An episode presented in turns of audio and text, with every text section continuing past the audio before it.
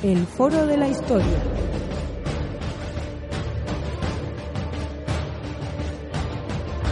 El pasado tiene mucho que contar.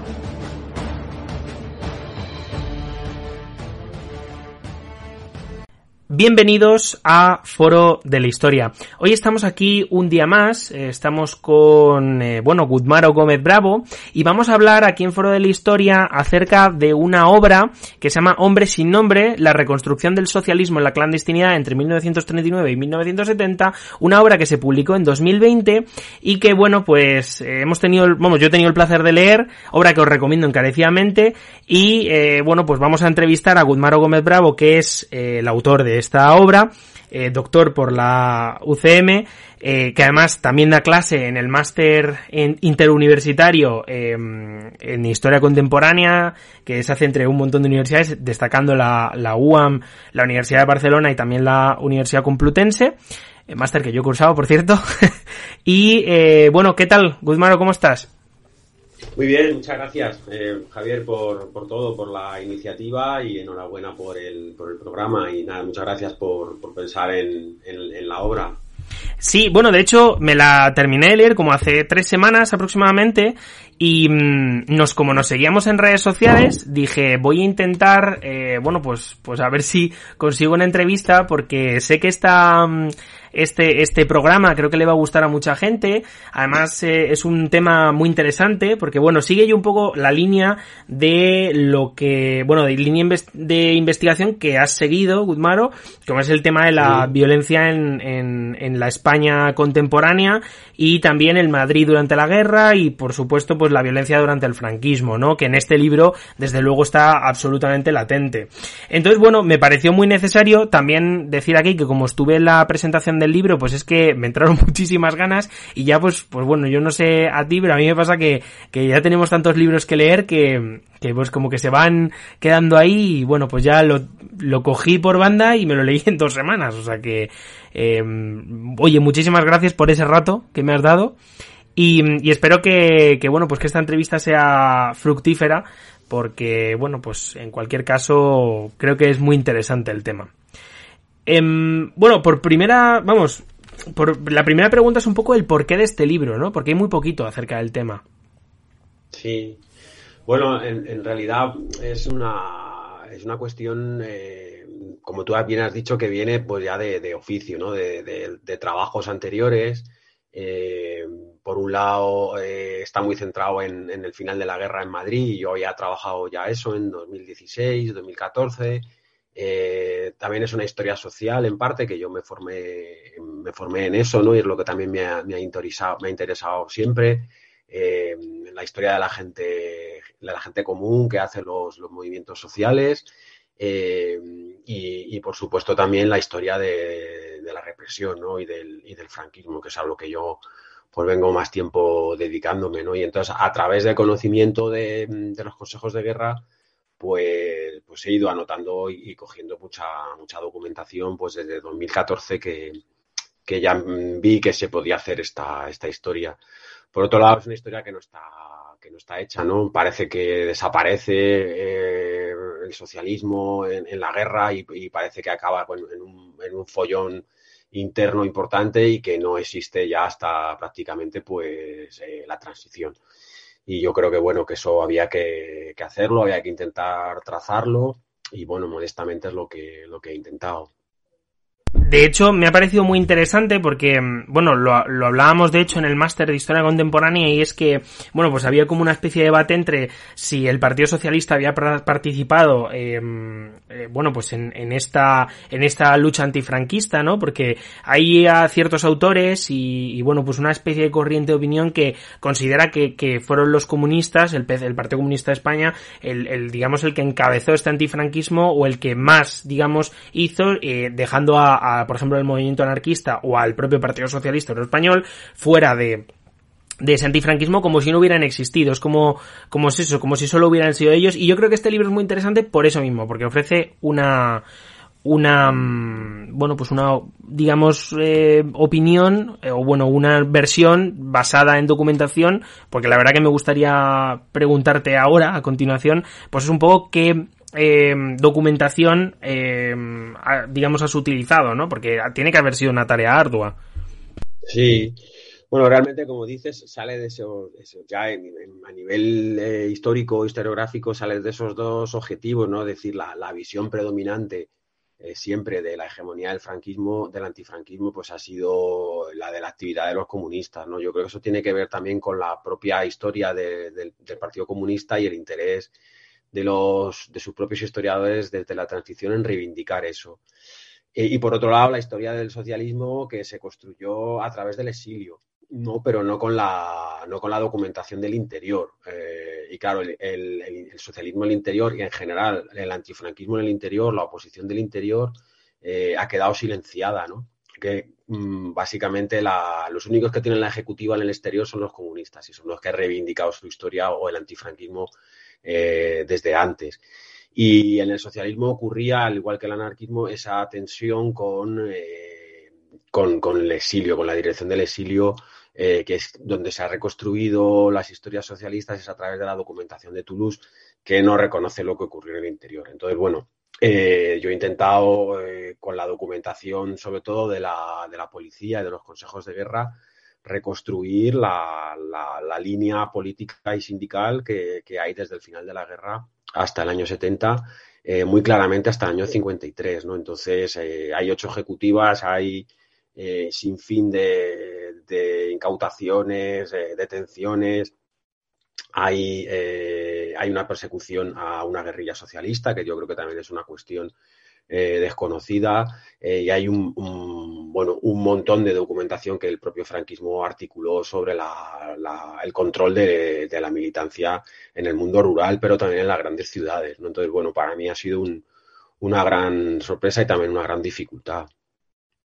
Sí, de hecho, claro, es que justo es, eh, bueno, cuando uno habla acerca del Partido Socialista, ¿no? En ese exilio, eh, muchas veces digamos que vamos a grandes personajes como es Prieto o, como son gente como Llopis, ¿no? Que son como grandes pesos del Partido Socialista, pero es verdad, es que a mí lo que me sorprendió mucho, y yo es verdad que no había leído sobre este tema antes, eh, me sorprendió el hecho de, pues eso, de, de tanta fuerza en el partido en el interior, me refiero en cuanto a, pues la cantidad de militantes y, y la cantidad ejecutivas, ¿no? Que es algo que parece que está un poquito, em, digamos, silenciado, ¿no? Y, es, es interesante. En relación un poco a, para que los oyentes, digamos, un poco lo sepan, a, ver si nos puedes explicar un poquito más acerca de, de bueno, pues de estas eh, ejecutiva del Partido Socialista en el interior, eh, la ejecutiva del Partido Socialista en el exterior y, bueno, un poco cómo se relacionaron, ¿no? Sí, bueno, en realidad lo que ocurre al final de la guerra o poco antes eh, de terminar la guerra, en torno al 21 eh, de marzo, eh, es la posición de, los socialistas en torno a Besteiro. realmente es la única figura que ya queda del socialismo histórico en, dentro de España, puesto que Largo Caballero y, Prieto no están. y realmente, bueno, es una figura que ya se había destacado por pedir el fin de la guerra y en torno a él, pues sobre todo en la zona centro se articula una primera organización, ¿no? El asunto es que ahí se produce una ruptura con, con Negrín a través del golpe de Casado y todo eso ha quedado muy enturbiado eh, por la querella que se llevaron al exilio en torno al fin de la guerra, ¿no? Entonces es una historia que también ha quedado desplazada por eso, pero el núcleo embrionario y organizativo se produce ahí, ¿no? Entre febrero y marzo del, del 39 en una, en una eh, época muy complicada y realmente eh, lo que intentan hacer por la documentación que tenemos es no dispersarse, eh, controlar la evacuación y mantener el, mayor número de cuadros políticos y sindicales unidos. Claro, esto es el embrión de la organización de, de posguerra y todas las demás, porque además fundamentalmente lo que van a mantener siempre eh, es la dimensión de una ah, organización política y sindical conjunta. Eso es algo que ahora nos cuesta un poco eh, comprender, ¿no? Pero el, mundo político y sindical era indisociable entonces. Y yo creo que es la principal fuente de, tensión también con, el exilio, ¿no? Que, que, aparte de una tensión generacional que hay ya a partir de, del año 56 y 60, que ya entra otra generación que no tiene nada que ver con la guerra y que, bueno, es, una segunda parte que si quieres comentamos ahora, ¿no? Pero fundamentalmente se empiezan a organizar en la cárcel, en los campos de concentración y, en, donde tienen contacto con, con, la población, ¿no? Poco a poco, hasta el año 42, que ya deciden iniciar la reconstrucción a través de lo que conocen como un medio seguro, que no tenga infiltración policial, pero que tampoco tenga eh, o puedan separarse, digamos, del Partido Comunista, porque eso va a estar siempre eh, muy presente en, esa cultura política y va a ser a través de, los círculos de barrio eh, y de los gremios, de las viejas ramas gremiales a través de, UGT. Y esa es la historia de la, de la reconstrucción en la calle, que está centrada sobre todo en Madrid, donde reside la Ejecutiva y realmente eso es una historia pues eh, épica en parte, ¿no? porque se juega en la vida y porque realmente ya en el año 44, viendo que la Segunda Guerra Mundial eh, va a terminar, inician y aceleran los contactos y tienen un primer eh, contacto en una primera reunión, un primer pleno, empiezan a cotizar, empiezan a organizarse, empiezan a revivir y eso pues realmente es muy, muy importante, muy interesante. Pero se hace antes, se hace eh, ya desde el año 39, tiene después una salida en el año 42 y toda la propaganda está preparada antes del 44, que es un poco lo que se pensaba. Realmente en ese periodo, del, 34, del 39 al 44, no se sabía nada, ¿no? Y ha sido la parte más, más compleja de, trazar y la documentación sobre todo es de los consejos de guerra, como te decía me parece cuanto menos un tema, el tema del exilio, o sea, de las ejecutivas en el interior y en el exterior, porque bueno, eh, estas diferencias, o sea, eh, al final hay una colaboración pese a las diferencias y digamos que lo que es esa relación va pasando también un poco por, por diferentes etapas, ¿no? Sí, hombre, al principio eh, claro que esta gente mm, se lleva, digamos, un, palo durísimo a nivel personal y a nivel político con el final de la guerra, eh, pero luego que, claro, toda su vida pende de un hilo. Entonces, eh, ¿qué van haciendo? Van haciendo las ejecutivas y la sustitución de las ejecutivas, van aprendiendo. Su modelo organizativo anterior no sirve eh, durante el franquismo. Y, y, salen a la clandestinidad sin tener experiencia previa. Eso es realmente lo, importante y lo que también hay que contar, ¿no? No estamos acostumbrados a tener historias eh, políticas o historia de las ideas, eh, de la tensión entre los dos mundos, pero esto estamos hablando de la práctica, ¿no? Y de la gente que realmente, pues, pues con un simple papel, pues se volvía a la cárcel porque ya tenían antecedentes. Y bueno, eh, realmente se van nutriendo de toda esta gente que se conoce, que ha terminado su grado de politización en la guerra, que es muy importante también, que han tenido cargos en, durante la guerra en, abastecimiento, en gestión, eh, en la administración eh, de ciudades grandes eh, como Madrid o Alicante. y que por tanto cualquier actividad clandestina les va a costar la vida, ¿no? Entonces, e, ese es el núcleo original y luego van creando los, sustitutivos, ¿no? Y, conciben básicamente una, una oposición de amplio espectro para, sin importarles, a diferencia del exilio, la forma política. ¿no? Lo que les importa realmente es acabar con, el franquismo, echar a Franco y que entren los aliados en una primera etapa. ¿no? Esa es la primera etapa organizativa y donde realmente ellos se vuelcan.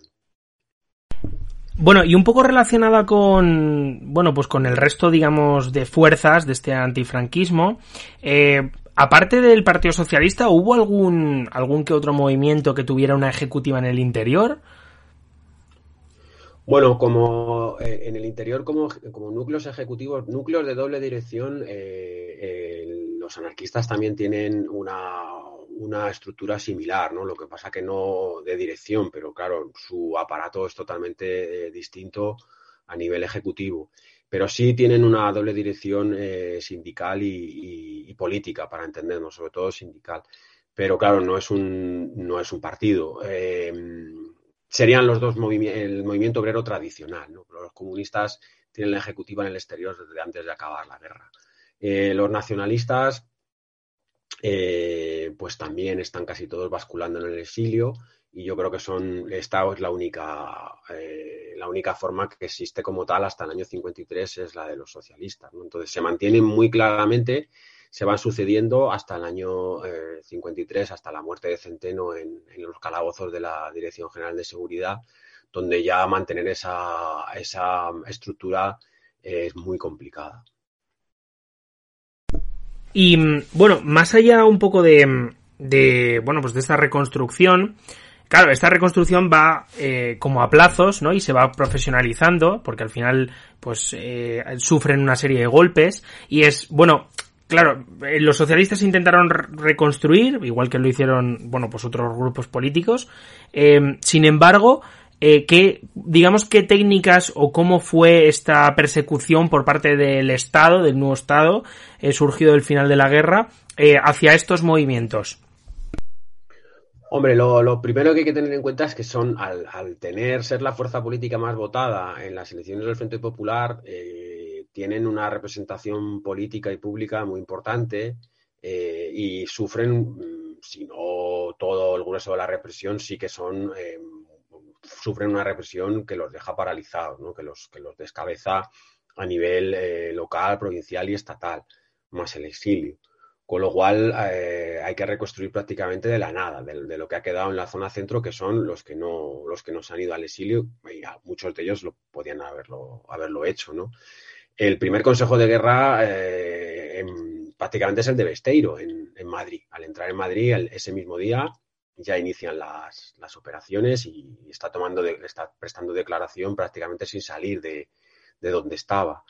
Eh, y, bueno, toda la justicia militar, eh, fundamentalmente los campos, los batallones de trabajadores, eh, las cárceles, en las cárceles de, Alicante y de, y Madrid, Porlier, eh, sobre todo, pues serán Porlier y Ventas, son los, núcleos de, la, reconstrucción socialista inicial, ¿no? Luego será también Carabanchel, una vez que la cierran a partir del año 44.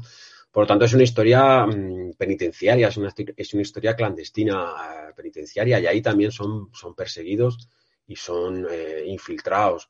Eh, hay una policía específica mm, para perseguir a los, a los socialistas, puesto que los informes del Servicio de Información Militar indican que, están creciendo ¿no? a partir del año 42.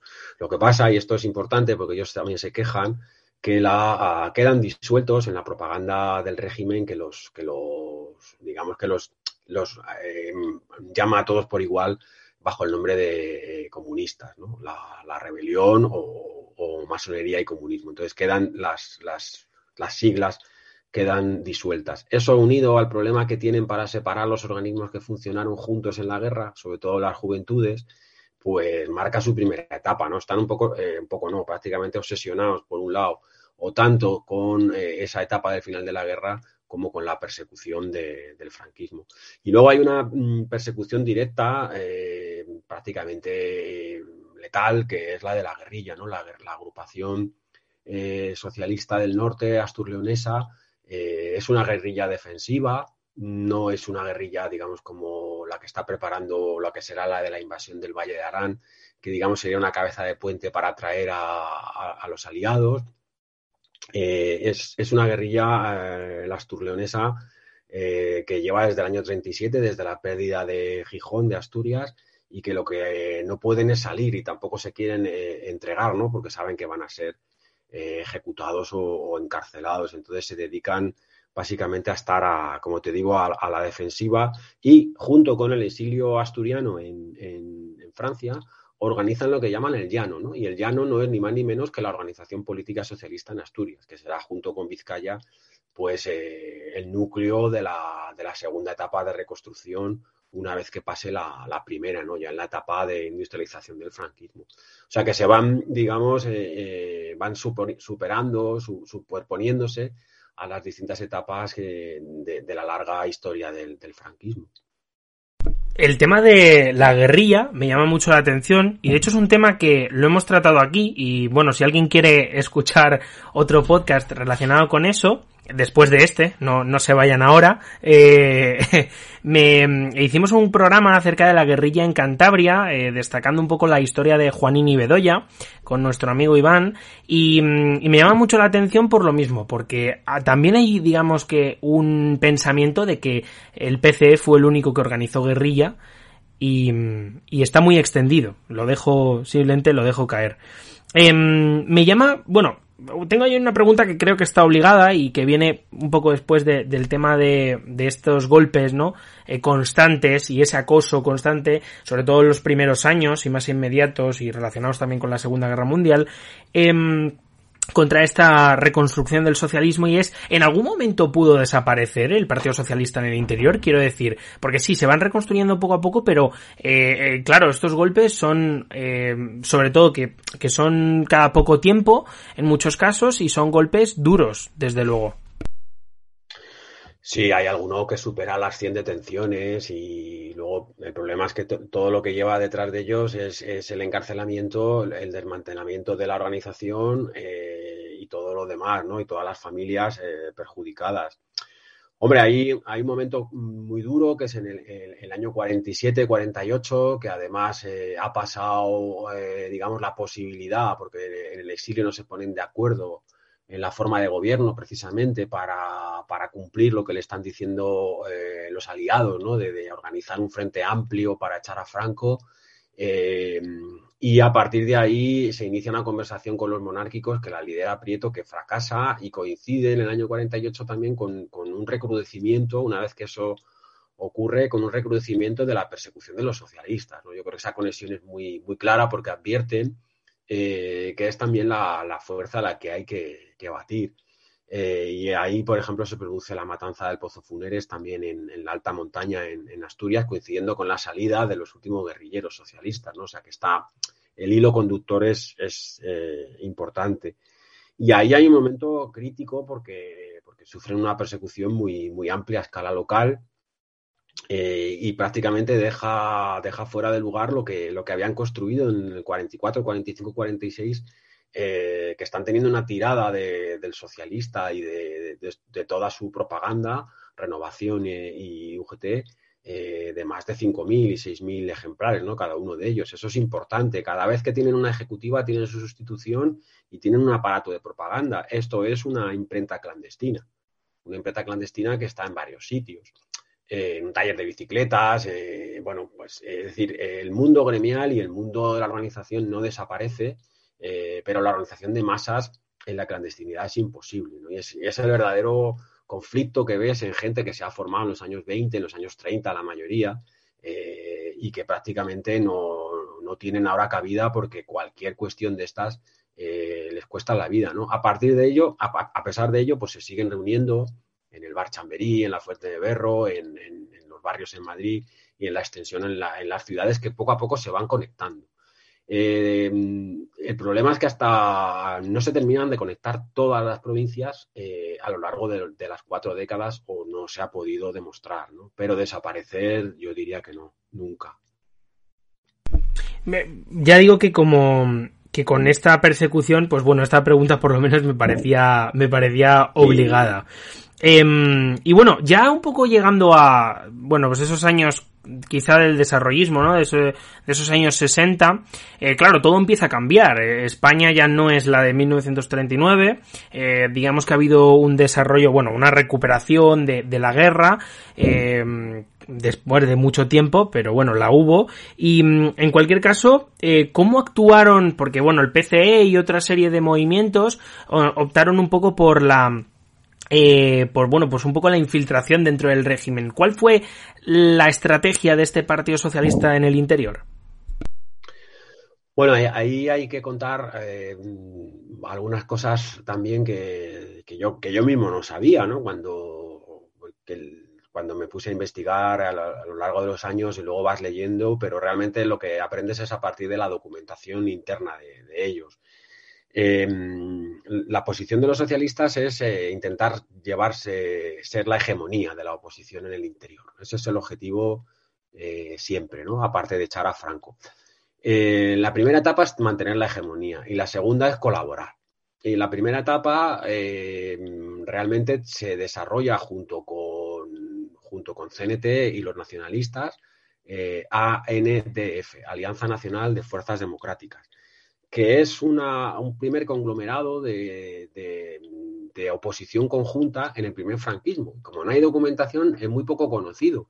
eh, pero fue realmente importante y esos, esos intentos o esos problemas que hay con los generales monárquicos que quieren echar a Franco, eh, ANDF intenta, eh, contacta con ellos, con Aranda, con Quindelán, con monárquicos que, realmente intentan eh, atraerlos a su, a su causa para, echar a, Franco y ANDF intenta eso. Y eh, la hegemonía política realmente sí que la llevan ahí eh, realmente el, propio Partido Socialista.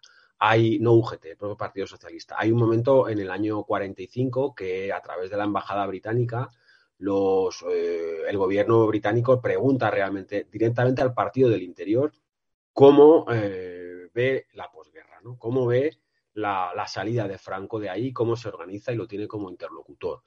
Y yo creo que esa es la parte política del interior eh, más clara y más importante, siempre expuesta a lo que antes comentabas, que es la, persecución del régimen, que realmente cuando, cuando entiende que está delante de una amenaza, sí que los desarticula.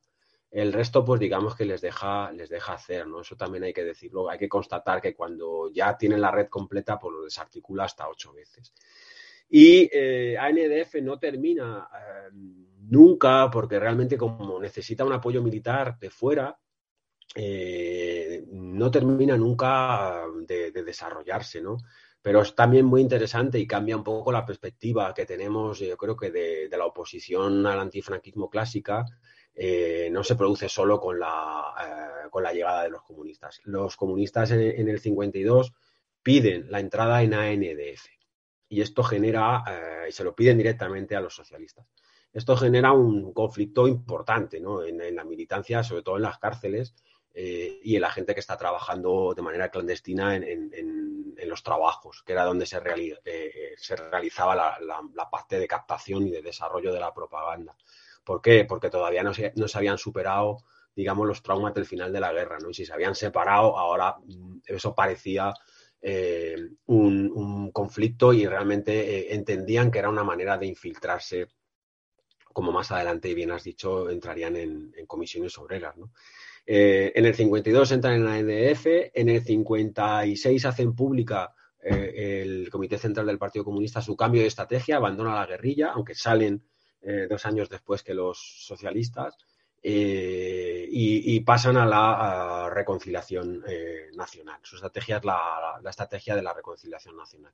Bueno, ahí a partir de ahí hay que reconocer que, pasan una estrategia de masas, de desbordamiento del franquismo a través de la infiltración y de la conflictividad laboral, en el que eh, los socialistas van a tener problemas eh, para sumarse, no por el interior, sino precisamente por el exterior. Es el exilio, eh, son Llopis y Bernardino Tomás por UGT los que realmente identifican eso como uno de los métodos de, bueno, pues de la tradición comunista de manejar o de dirigir eh, la política de oposición, ¿no? Y ahí sí que se produce un conflicto importante porque en el interior está entrando una generación nueva, sobre todo eh, eh, Guridi, y las federaciones del norte, Asturias y Vizcaya, desplazan a Madrid en el centro de, de, importancia, ¿no? La gravedad también hacia Aragón y Andalucía.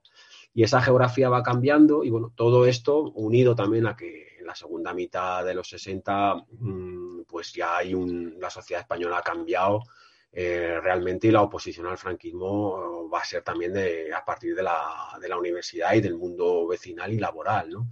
Y ahí eh, UGT sí que entra inicialmente eh, en, la huelga del 62, está en la, en la huelgona en Asturias, eh, pero poco más, se desarrolla a través del, sindicalismo también católico, eh, pero ahí tiene un fuerte conflicto con la organización del, del exilio que prohíbe entrar en las comisiones obreras, prohíbe la estrategia de las comisiones obreras y ahí se produce un choque generacional muy fuerte porque también digamos que prohíben el desarrollo de la agrupación socialista universitaria, de que la universidad se haga pactos con los monárquicos o que se haga ese frente amplio izquierda y derecha que es un poco la nueva oposición, porque la nueva oposición a partir del 56 ya no es eh, la de la generación anterior, ¿no?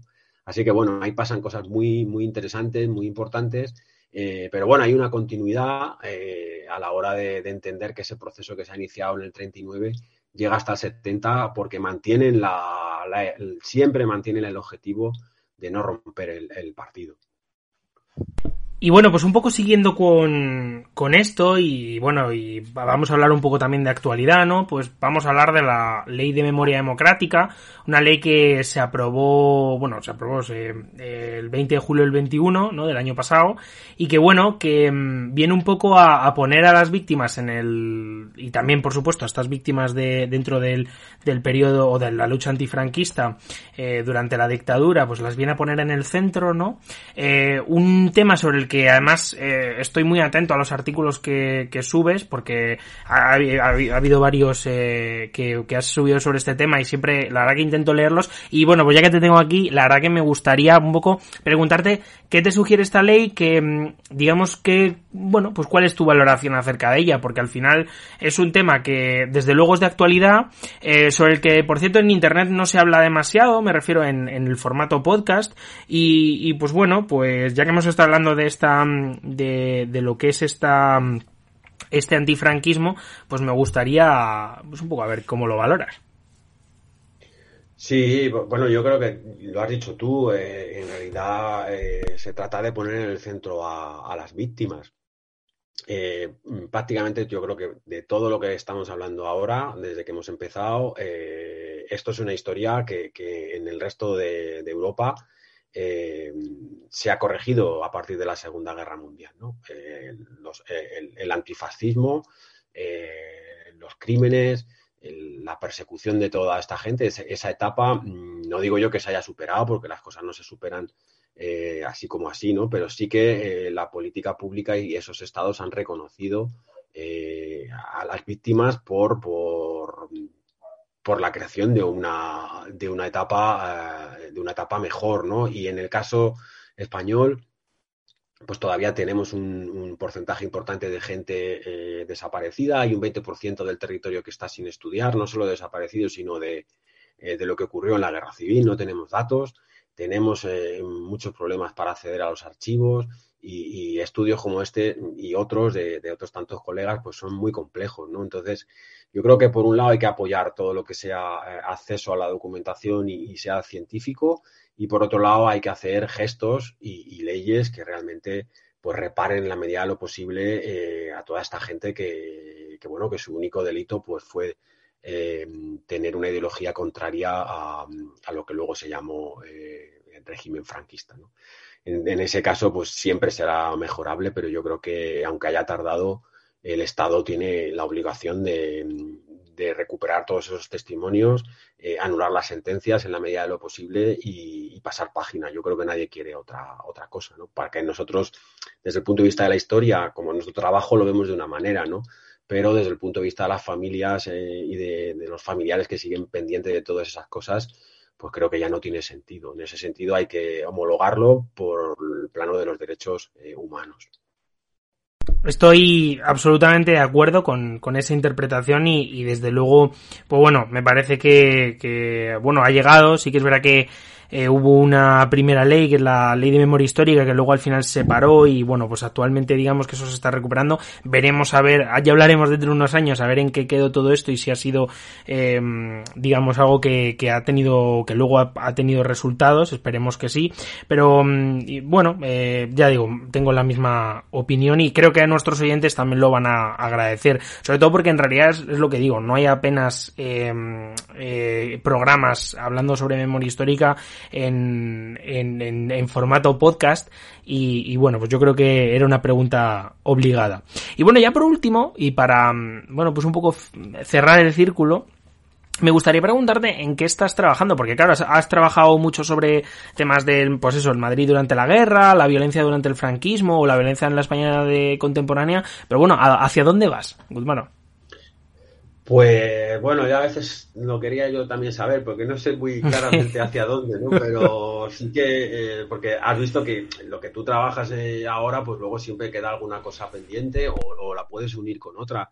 Ahí en 2019 hicimos el, eh, en el grupo de investigación el, el, listado de, de, fallecidos en asesinados en, en Mahausen y, y, estoy trabajando en una investigación para ampliar para ampliar eso y para poder, eh, bueno, yo creo que explicar al, al, público español esa historia, no solo dentro de la persecución del, final de la guerra, sino en el contexto este más amplio que estamos comentando, que es la Segunda Guerra Mundial y precisamente los, los crímenes que no prescriben, ¿no? Mm, esa sería un poco la, la, cuestión, además con los supervivientes de, los, de, los, españoles en los campos nazis. Pero es también complicado, ¿no? ¿no? Acceder a la documentación y estoy trabajando en eso.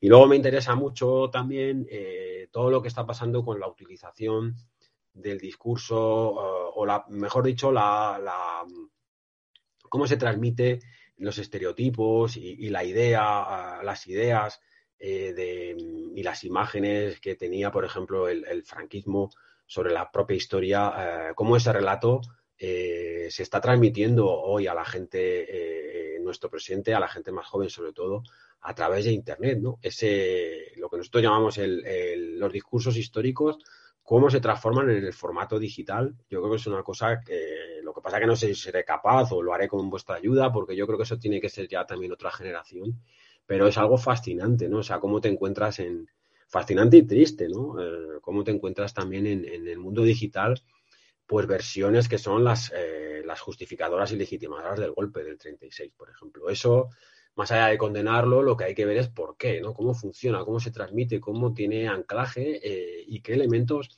eh, está utilizando. Entonces, bueno, pues son eh, dos tipos de trabajo muy distintos y yo qué sé, a ver si soy capaz de, de hacerlo. Estamos seguros de que sí y la verdad que, bueno, ya no es que... yo creo que tu trabajo te avala, porque cualquiera que quiera ver un poco en lo que has estado trabajando en la web de la UCM, eh, bueno, de, no vamos a dejar el link, lo que sí que vamos a dejar el link, por supuesto, es de, del libro para que lo eh, puedan comprar y, por supuesto, pues eh, consigan aprender un poco sobre este periodo y sobre el Partido Socialista en este periodo, que me parece un tema, ya digo, eh, absolutamente apasionante, em, pero bueno, si alguien curioso se, mete un poco en la, en la UCM, como estoy haciendo yo ahora mismo, en, en, en, lo que es la ficha de, del profesor, dirá que yo creo que si has hecho todo esto, esto va a ser pan comido casi seguro. Y bueno, pues un poco ya para terminar, eh, sí que es cierto que, que, bueno, nos gustaría por lo menos, eh, pues además de volver a invitarte aquí, pues eh, invitarte sobre todo para tratar ciertos temas que, pues eso, que tú has estudiado ya y que, y que lo podemos ver claramente, sobre todo sobre violencia, que a mí me parece un tema muy interesante, sobre el que, por cierto, no hay apenas nada en internet y, y creemos que, que, bueno, pues puede ser una estupenda, un, bueno, pueden salir estupendos podcasts de, de estos temas.